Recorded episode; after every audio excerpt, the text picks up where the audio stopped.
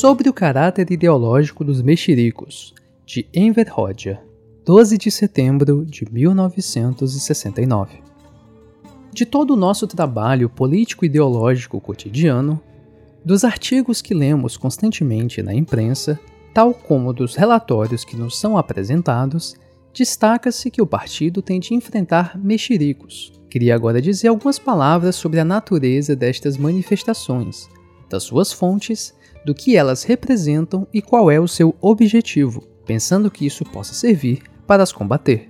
Os mexericos são um fenômeno típico da pequena burguesia. Têm um caráter pequeno burguês e são manifestações da ideologia burguesa. Os mexericos mal intencionados são produto do subjetivismo e não têm nada de comum com uma crítica sã, realista e construtiva. Bem pelo contrário, têm um caráter denegridor, frequentemente calunioso, tanto com a intenção como sem ela. Na maior parte das vezes, são mexericos sem fundamento e, quando raramente se trata de um assunto que tenha qualquer fato concreto por base, transforma-se em ato denegridor, por efeito da própria forma sob a qual se desenvolve e do juízo subjetivo daquele que interpreta o assunto.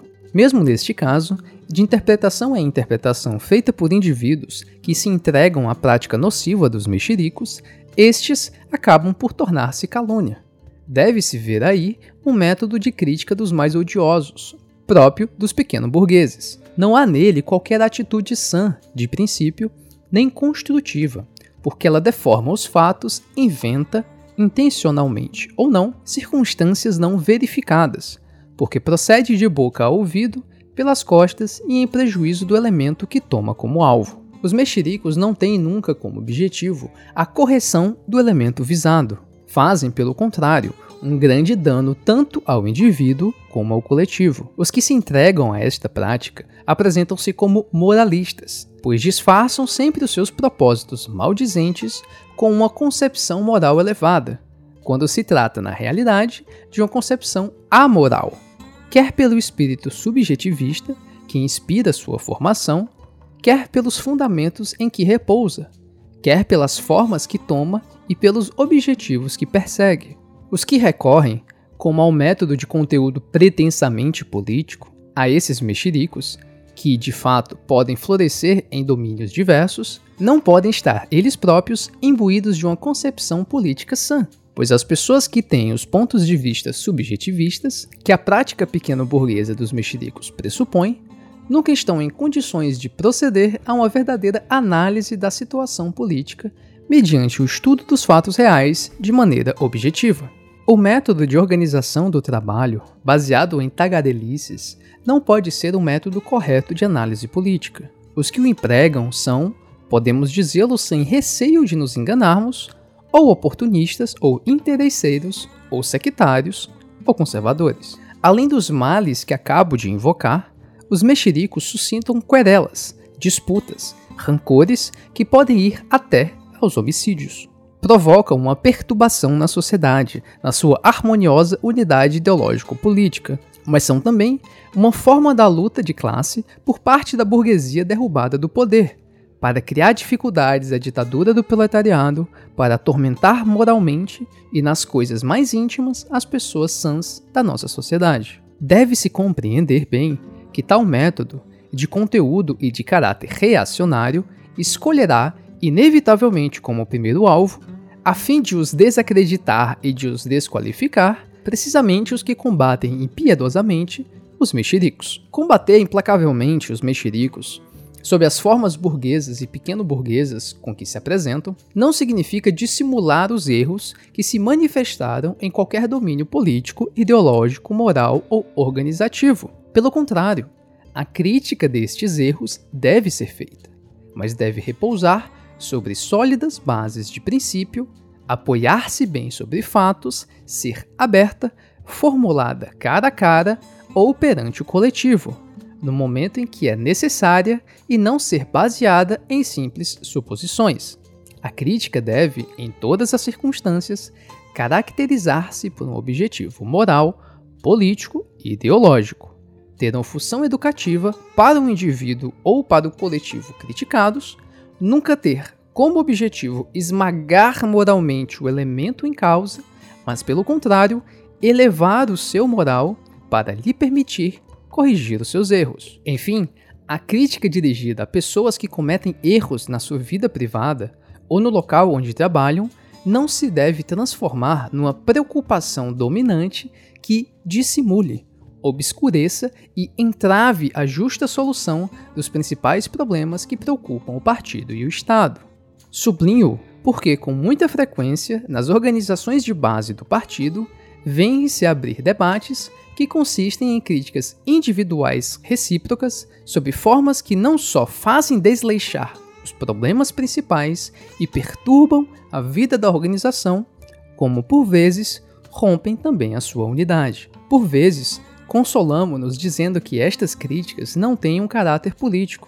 Esta apreciação é errada. Elas têm um caráter político e ideológico, precisamente porque suscitaram a discórdia e a divisão no seio da organização. Não se trata aqui de não criticar os que cometem erros, eles devem ser criticados sem falta sob as formas e pelas razões que invoquei mais atrás, mas devemos precaver-nos cuidadosamente contra críticas baseadas em intrigas de essência subjetivista e os seus efeitos desmoralizantes e antieducativos. O partido deve compreender convenientemente o aspecto perigoso nos planos político, ideológico e organizativo dos mexericos, a fim de que eles possam ser combatidos com rigor, como é preciso que o sejam. Se o perigo que eles representam não for bem compreendido pelos comunistas, se estes, na vida, caem na prática deste método pequeno burguês, as fofocas, esgueirar-se-ão também para dentro do partido,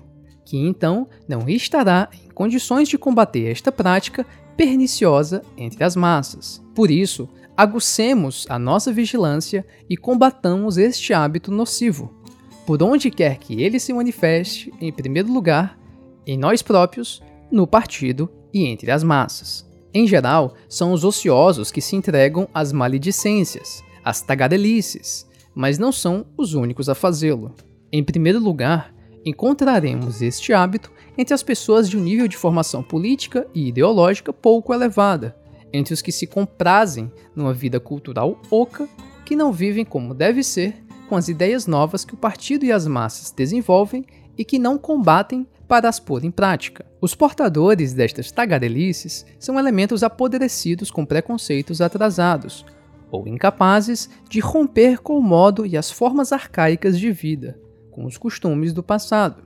Mas são iguais também os que se apresentam como elementos modernizados, mas nos quais esta espécie de modernização não passa de uma degenerescência do caráter e de um refinamento ainda mais perigoso da prática dos mexericos. Outrora, o tempo passado no café ou as visitas de umas pessoas às casas das outras eram ocasião para longas conversas.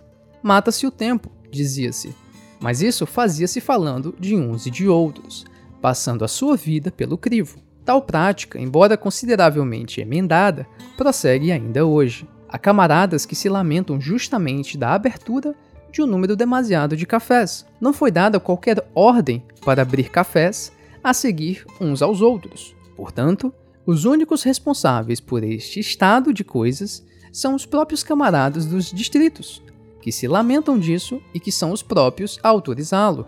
Se levanto este problema, não é para que se fechem todos os cafés, pois isso não seria uma medida judiciosa. Contudo, não se deve considerar este problema unicamente sob o seu aspecto comercial. Deve-se ter igualmente em conta o descanso necessário dos trabalhadores, que o café se torne efetivamente um lugar de ócios cultivados.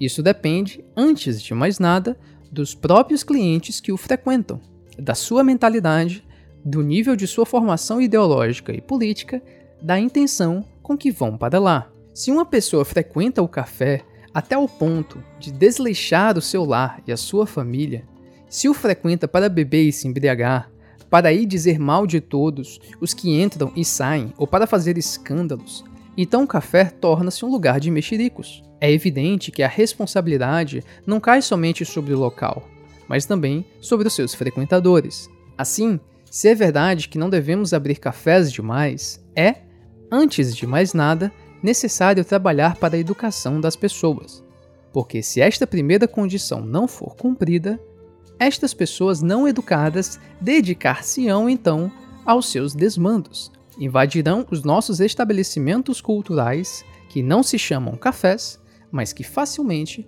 podem vir a sê-lo. Portanto, temos muito a fazer no domínio da direção e da educação da classe operária e dos trabalhadores. Como se enganam os camaradas que me escrevem nas suas cartas frases como estas: Sepultamos para todo o sempre e profundamente as leis do cânone do leque.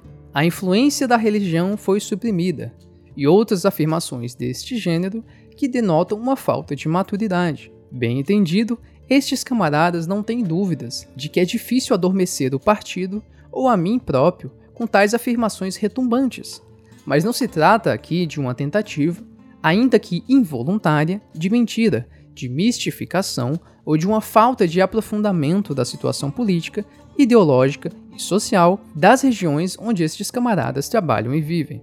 Os grandes resultados obtidos não representam mais do que uma parte do que devemos atingir, e para o fazer, devemos saltar ainda muitos obstáculos que não podemos vencer de outro modo senão lutando e ao preço de esforços, e não com palavras ocas e gabarolices. A elevação político-ideológica, o trabalho bem organizado e a simplicidade comunista do caráter permitem vencer as dificuldades e obter os êxitos desejados.